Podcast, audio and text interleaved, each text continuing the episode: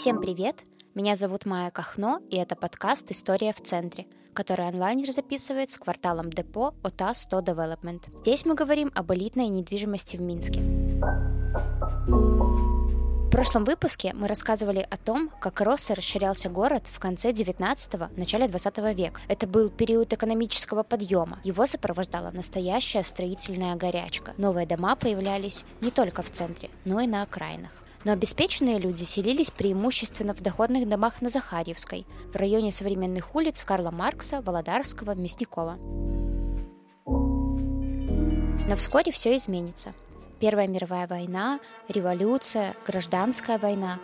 Все эти события влекут за собой гигантские перемены, особенно в вопросах жилья и строительства. В этом выпуске мы разберемся, как в Минске решался квартирный вопрос и кто теперь стал элитой, что стало с доходными домами и усадьбами белорусской шляхты, и как в целом изменилось представление о комфортном жилье для обеспеченных людей после революции. Нужно сказать, что Минск э, в начале 20 века действительно очень динамично развивался. Это Антон Денисов, историк, доцент, автор телеграм-канала «Батискаф Историка».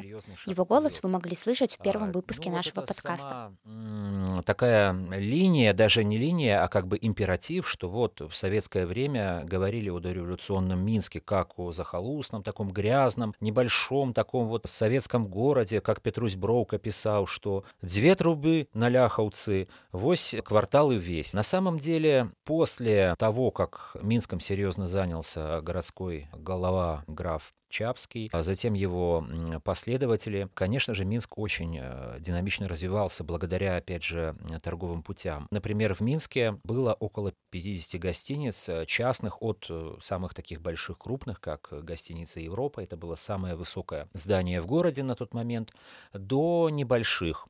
А, Тем не менее, в каждой гостинице был ресторан, там были магазины, в центре города был театр, были скверы. В целом культурная и социально-политическая жизнь э, города, она была достаточно разнообразной и динамичной. Но Конечно же, все-таки Минск продолжал оставаться именно губернским городом, хотя к 1913 году население Минска уже превысило 100 тысяч человек, 114 тысяч.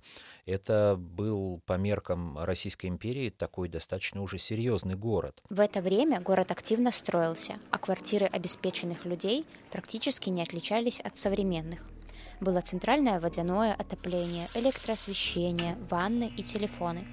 В квартирах были камины с узорчатой кафельной плиткой, дорогие ковры, мебель, настенные часы.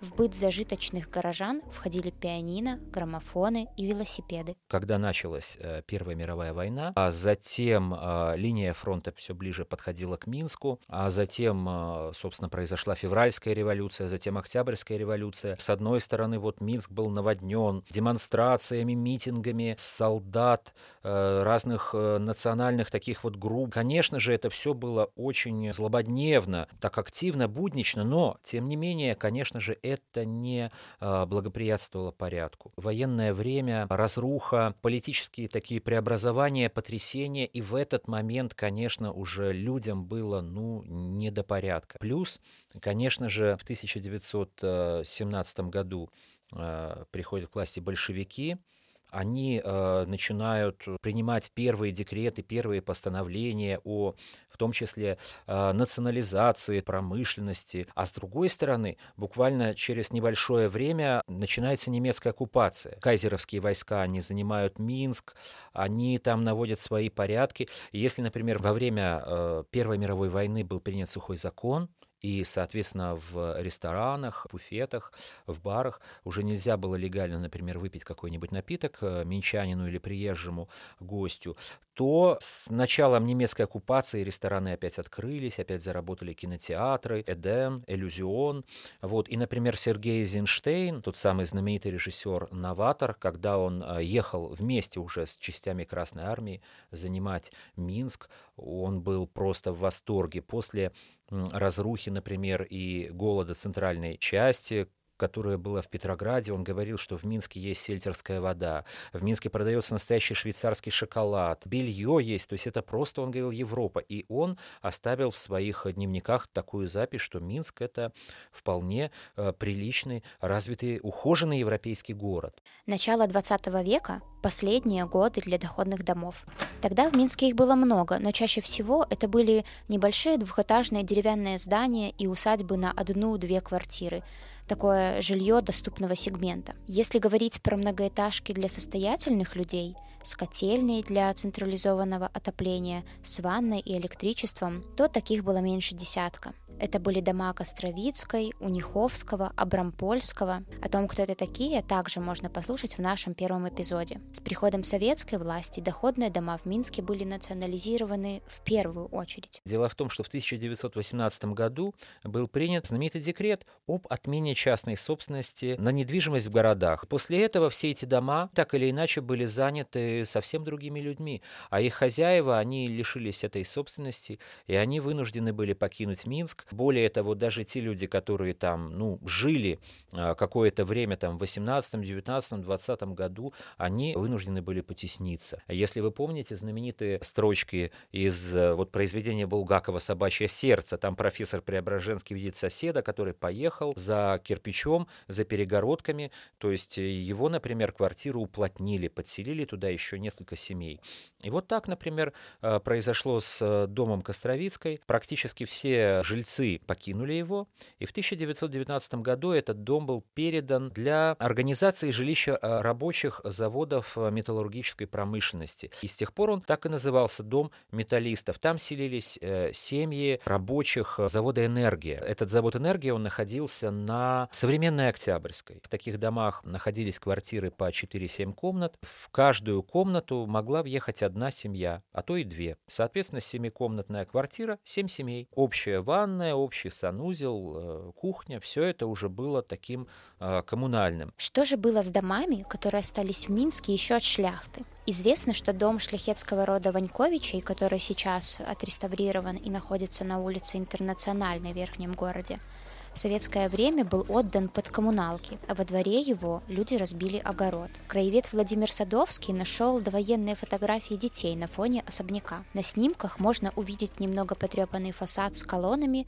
и портретом Сталина над входной дверью. А доходные дома с этого времени были заняты представителями руководящих органов и деятелями науки. В народе даже появились такие названия, как «Первый и Второй дом Советов», так говорили про бывший доходный дом Абрампольского возле Красного костела и дом Свинцицкого на пересечении улиц Карла Маркса и Ленина. О том, как и где жила советская элита, мы расскажем в следующем выпуске. Подпишитесь, чтобы не пропустить.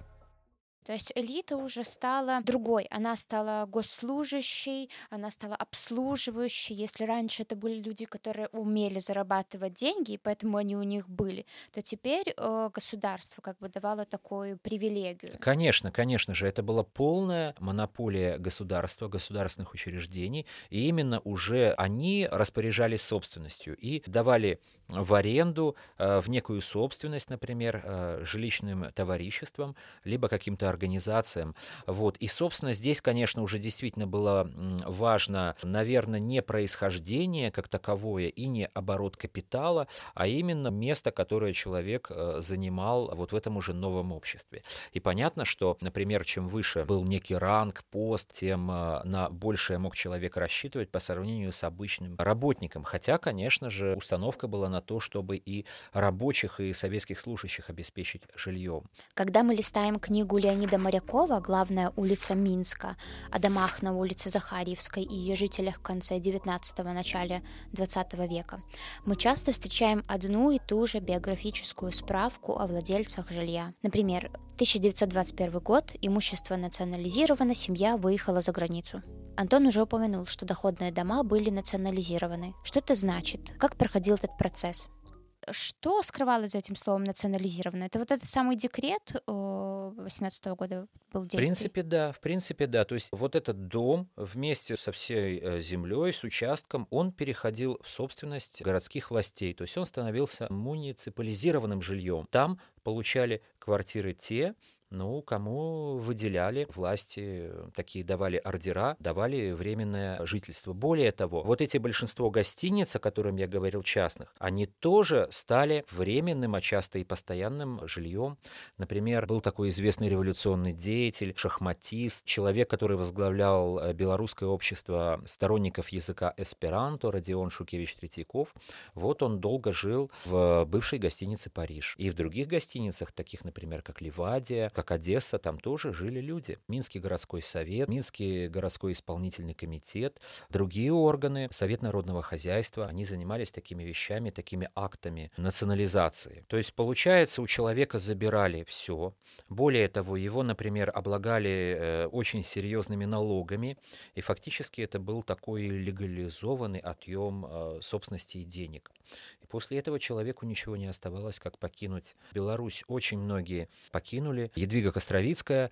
А вот. Э, кстати, и многие архитекторы, такие как, например, как Аттон Краснопольский, который строил доходные дома, как Генрих Гай, они тоже уехали, потому что они увидели, что, по их мнению, власть слишком далеко заходила. А нужно сказать, что национализации также подвергались и другие дома, не только доходные. Постепенно, когда военный коммунизм сменился уже новой экономической политикой, частично эти дома стали возвращать владельцам, но опять же это были не крупные дома, это были именно небольшие домовладения, и эти люди, они могли, э, опять же, сдавать дома в собственность точнее, это была их собственность, и они сдавали в аренду, а, там тоже жили люди. Были разные, разные, как это сказать, а, разные нормы для разных жителей. Кому-то полагалось 9 квадратных метров, кому-то, например, 5, кому-то 6, 7, в районе 6 в целом считалось, что это норма на одного человека. Ну, конечно, не всегда эта норма соблюдалась. Люди были часто стеснены, особенно если это семья с детьми, особенно дети рождались, а метраж часто оставался таким же. Поэтому здесь, конечно, и возникала действительно такая серьезная проблема, вот тот самый а, квартирный вопрос. По советским нормативам человеку было положено 9 квадратов. Жилье в бывших доходных домах, например, в том же доме Костровицкой, рассчитывали именно так. В Национальном архиве сохранился документ конца 20-х годов, где рассматривался вопрос размещения библиотеки в бывшем доходном доме Костровицкой, который к этому времени стал домом металлистов. Среди прочего, мы можем увидеть подробное описание здания и расчеты для расселения людей. По этому документу общая площадь жилых комнат которых было, кстати, 18, составляла 1900 квадратов. И с учетом того, что на одного человека предполагалось 9 квадратных метров, власти рассчитали, что здесь могут поселить 210 человек. Известно, что в каждую квартиру селилось по 4-6 семей заводских рабочих. В это время население Минска сокращается, люди переезжают и бегут от гражданской войны. Для сравнения, в 1913 году в Минске жило 114 тысяч человек, а в 1920 уже 70 тысяч. То есть население сократилось более чем на 40 тысяч человек. Тем не менее, в Минске был очень актуален квартирный вопрос, потому что жилья не хватало всем приезжим. По статистике, в 1930 году 39% рабочих в Минске имели 6 квадратов на одного человека, 23% 4 квадратных метра, остальные получали и того меньше, всего 2-3 квадрата. Это было серьезной городской проблемой и доходило даже до хулиганства. У меня очень э, есть интересный архивный документ, я как раз нашел его, 1926 год, докладная записка заведующего жилищным отделом. И вот он пишет, что в частности э, ситуация действительно критическая. Он э, говорил, э, доносил вышестоящему начальству, что э, Путем организации жилищных товариществ и сдачи домов в аренду из коммунального фонда Минска было сдано 3 э, четвертых всех зданий, а оставшаяся 1 четвертая коммунального фонда по своему состоянию хуже, чем домовладение жилищных товариществ. То есть нужно также еще понимать, что вот в это время за домами часто никто не следил. Они приходили в упадок, не было никакого ремонта, особенно если это была какая-то коллективная собственность, значит, получается, что фактически хозяина как такового не было. И э, этот э, чиновник доносил, что каждый день в этот жилотдел заходит от 80 до 100 человек, и когда освобождается 5-10 э, комнат, и, например, одна 2-3 квартиры в месяц, сразу же появляется огромное количество э, желающих. И, соответственно, вот он, так я и цитирую, со стороны граждан сыплются разного рода угрозы и брань, и нередки случаи, что доходят до битья стекол и сотрудников. То есть фактически люди требовали жилья, вспыхивали вот такие конфликты, в том числе, видите, били стекла и э, самих сотрудников. Поэтому он просил этот жилотдел как бы ликвидировать вообще, чтобы люди не ходили, а чтобы администрация Центрального района Минска, чтобы она этим занималась, а к ним, чтобы граждане не обращались и, соответственно, стекла оставались целыми в их учреждении. Только с середины 20-х годов 20 -го века городские власти начинают строить новые жилые дома для рабочих фабрик и заводов. Но масштабы тогда были небольшими. В одноэтажных и двухэтажных деревянных сооружениях с каменным основанием располагалось до двух квартир, в которых было по 2-3 комнаты. Дома строились на окраине, на Комаровке и в Ляховке. В конце 20-х появляются новые типовые проекты на одну-четыре квартиры, Постепенно застройка города становится все более серьезной, и идет разработка генерального плана. Дело в том, что, как я уже говорил, вот эти архитекторы-модернисты старой школы, а, практически все они а, оставили Беларусь. Генрих Гай, Атон Краснопольский, но остался, например, а, Станислав э, Гейдукевич, тот самый, который проектировал доходный дом Костровицкой, он стал работать э, уже в советской организации, в проектном бюро Белгострой, и вот он как раз-таки стал проектировать ряд домов. Также еще был такой архитектор Алексей Денисов, а, который является, ну, моим дальним родственником. Вот он тоже занимался проблемами жилья и в том числе строил дома. А, чтобы мы понимали, какими были вот эти новые дома, где уже были квартиры, где уже было несколько несколько этажей. Мы можем посмотреть, например, э, дома по улице Кирова, дом по Мясникова 40, дом энергетиков э, на Кирова 33, дом на Ленина 15 около вокзала, по улице Ленинградской. Как правило, э, квартира состояла из двух комнат, общий метраж этих комнат, он составлял, ну, мог составлять где-то 35 квадратных метров.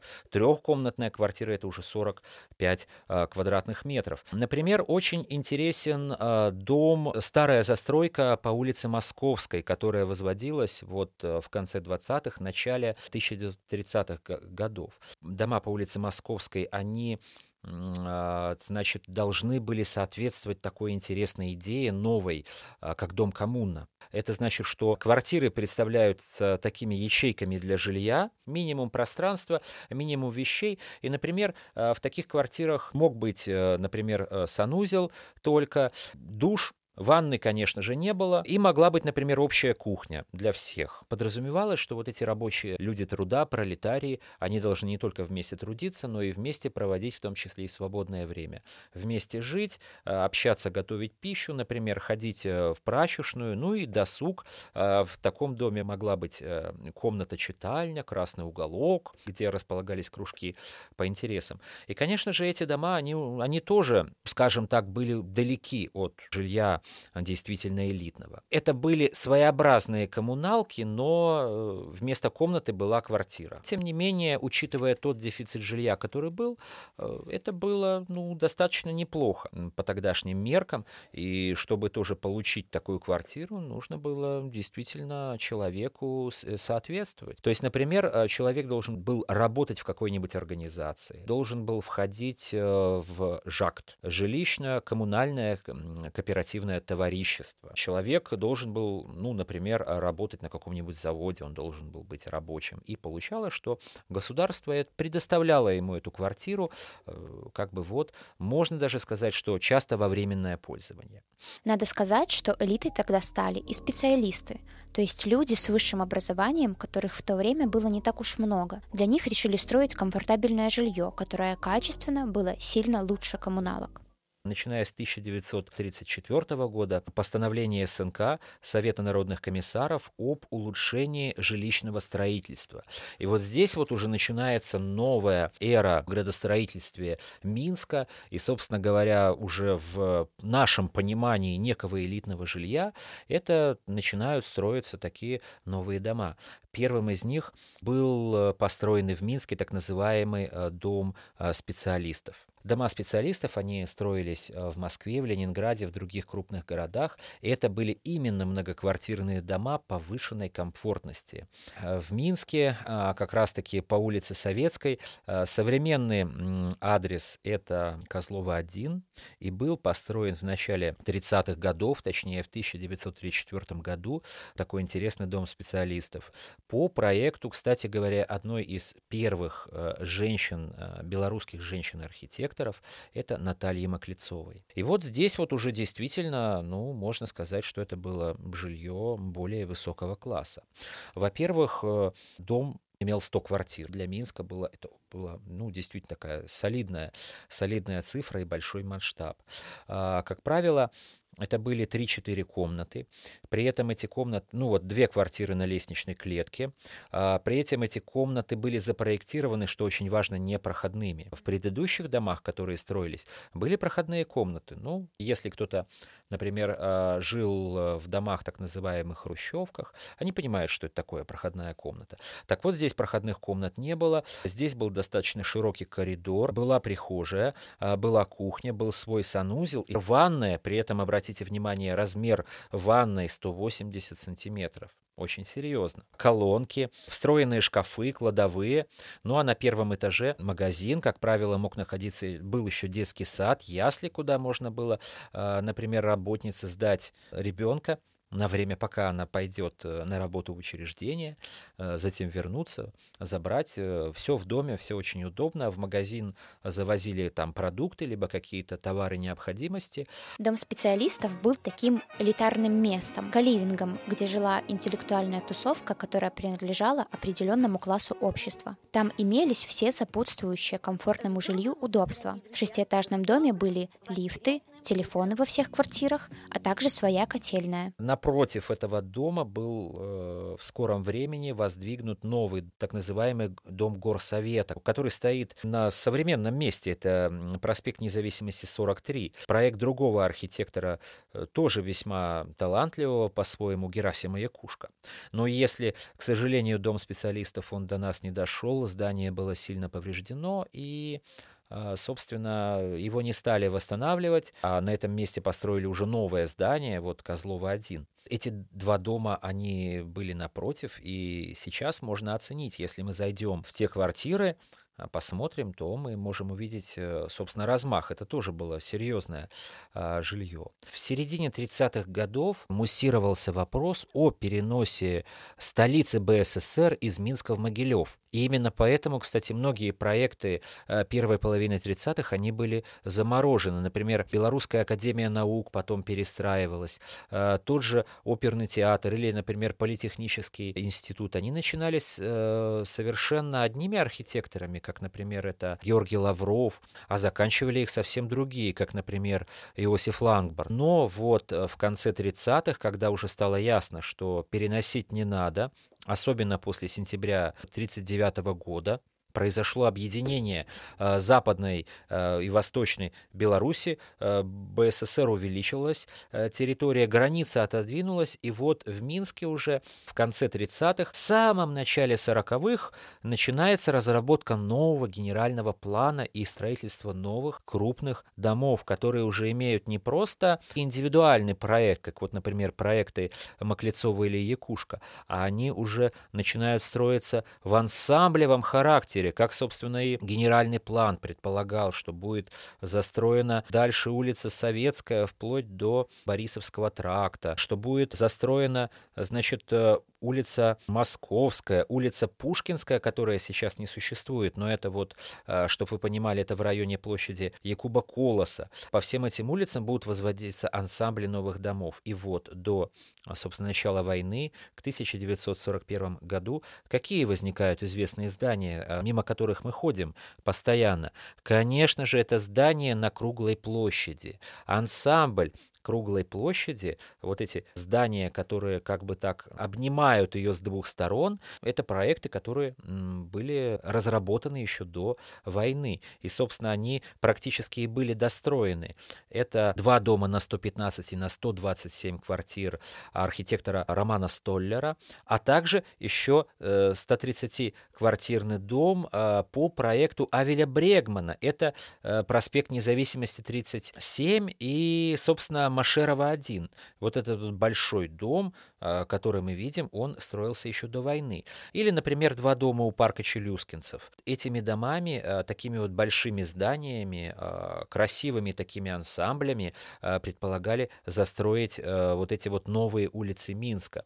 Все эти решения, которые были заложены в генеральный план 1941 года, конечно же, их воплощению помешала война, но, тем не менее, кое-что удалось э, возобновить, а что-то э, переделать на новом уровне уже в 1944-1945 году, когда создавался новый генеральный план. Ну и, конечно же, в тот момент работало очень много талантливых архитекторов, помимо вот Авеля Брегмана, э, Вараксин, Воинов, э, Ольга Батоева, еще одна талантливая женщина-архитектор. И вот они уже строили новое жилье, и это жилье также было весьма повышенной комфортности. Например, э, в доме Брегмана я был в этой угловой э, центральной квартире. Там очень большая одна огромная комната, которая ведет коридор, и по бокам несколько маленьких небольших комнат. Достаточно большая ванна для того времени. Вот этот дом тоже называю Сталинкой. Ну, что, конечно же, ну, не совсем, а, скажем так, верно, да. Дома нужно судить именно по архитектурному, конечно, стилю, по подходу и часто по имени имени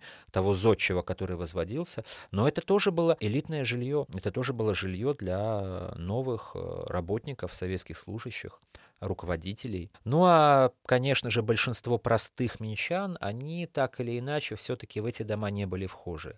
Они все-таки жили в своих э, отдельных кварталах, отдельных районах, часто в частных усадебных домах. И, конечно же, очень много говорилось о том, что э, генплан 1941 года должен преодолеть такой старый дуализм между богатым центром и бедной окраиной. Но так или иначе до конца это сделать не удалось. Хотя вот планировалось, что через какое-то время в Минске уже будет жить 500 тысяч человек. Ну, в советской довоенной столице, естественно, без войны, без разрушений. При строительстве современных элитных домов вопрос с парковкой решает застройщик. Есть свидетельство того, что так было и в 19-м, начале 20 века. Не везде, конечно, но, например, при исследовании дома на революционной 24А, который снесли в 2010 году, Архитекторы нашли в цокольном этаже несколько заложенных кирпичами арок и предположили, что там была своеобразная стоянка, место для экипажа, запряженного лошадьми автомобили, хотя говорили, что это не роскошь, а средство передвижения, тем не менее, ну, очень небольшое количество людей, они имели либо персональные автомобили, обладали ими, либо, например, это были некие служебные машины, которые привозили человека, увозили человека. Вот, например, как народный поэт Янка Купала ездил на автомобиле, причем его, как правило, воз... мог возить шофер. Были некие гаражи, но определенно это не были гаражи которые относились именно к э, дому квартире э, гараж не прилагался. А в городе э, Минске до революции, конечно же, работали извозчики и были распространены автомобили. Вот. И, видимо, они могли находиться в каких-то гаражах, но были ли, скажем так, оборудованы дома для того, чтобы... Возможно, если это, например, был дом, который принадлежал конкретному лицу, а кроме дома на участке могли располагаться еще и другие строения, например, гараж, сарай, некие, например, другие помещения, где хранились, например, ну, там, возьмем, например, дрова, уголь, э, строительные материалы, возможно, какие-то материалы, если там в доме было какое-то производство, либо магазин, торговля, ресторан. Я думаю, что там, конечно же, можно было держать свой автомобиль или даже конюшню для повозки, для, лошадь, э, для вот живой, скажем так, движущей силы.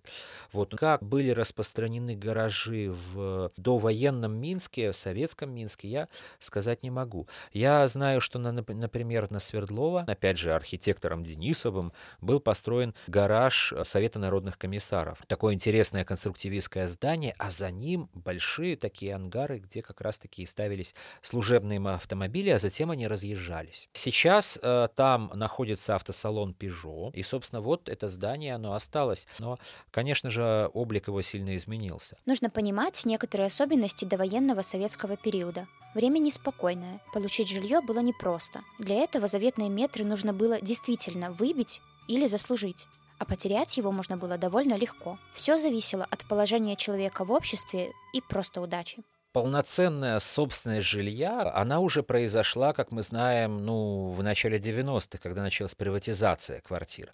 А до этого это было, ну, служебное жилье. То есть человек, например, он э, жил, пока работал, или он мог выйти на почетную пенсию, и за ним это жилье оставалось. Но, например, если кто-нибудь из э, таких вот представителей, он умирал, либо его, например, могли арестовать. Действительно, некоторые люди в конце 30-х э, были арестованы, арестованы. После этого в эту квартиру въезжала другая семья другие люди, другие представители, опять же, там, служащих творческой элиты. Это тоже было. Поэтому нельзя сказать, что э, эти люди, они были стопроцентными квартировладельцами. Это было тоже э, такое что называется, гос- некий такой государственный дар. Если человек, например, терял посты, э, например, тот же Родион Шукевич Третьяков, о котором я уже говорил, он начинал как личный цензор Якуба Колоса, которому Якуб Колос читал свои произведения, и он правил, говорил, вот это правильно, это очень хорошо, а вот здесь вот надо по-другому, надо подкорректировать, это не пойдет. Во второй половине 30-х он а, попал в опалу, он был лишен э, практически всех постов, соответственно, он уже лишился жилья. Соответственно, уже вместо э, квартиры со всеми удобствами, с несколькими комнатами и ванной, он мог рассчитывать, ну, максимум на некий угол э, уже в коммунальной квартире, в неком общежитии, или, например, многие люди жили в так называемых бараках. Ну, нужно понимать, что мы воспринимаем это слово как некое отрицательное, а тогда, ну, барак это был такой простой дом, возможно, несколько, там было несколько этажей, были комнаты, и удобства были во дворе. А вы упомянули, что дома были возвращены. А были те, кто возвращался, какие-то предприниматели, буржуазии? Э, ну, это можно говорить в период э, новой экономической политики НЭПа, когда было разрешено мелкое частное предпринимательство, небольшие кустарные предприятия с использованием э, наемного труда и какие-то элементы торговли.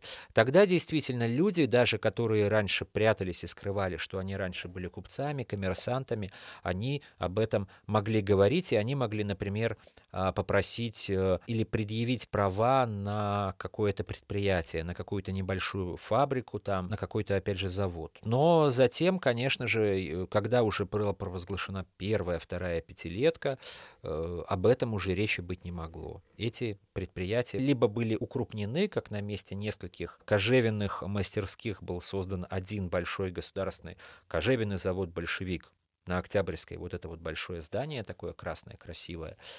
Вот. Э, так и, собственно, в отношении собственности тоже происходили такие же процессы. Вы слушали подкаст «История в центре», который онлайнер создает с кварталом авторской архитектуры депо от А100 Development. Над этим выпуском работали ведущая и автор сценария Майя Кахно, редактор и продюсер Антон Коляга, звук и монтаж Саша Маниту, приглашенный эксперт, историк, доцент Антон Денисов – до встречи в новых выпусках.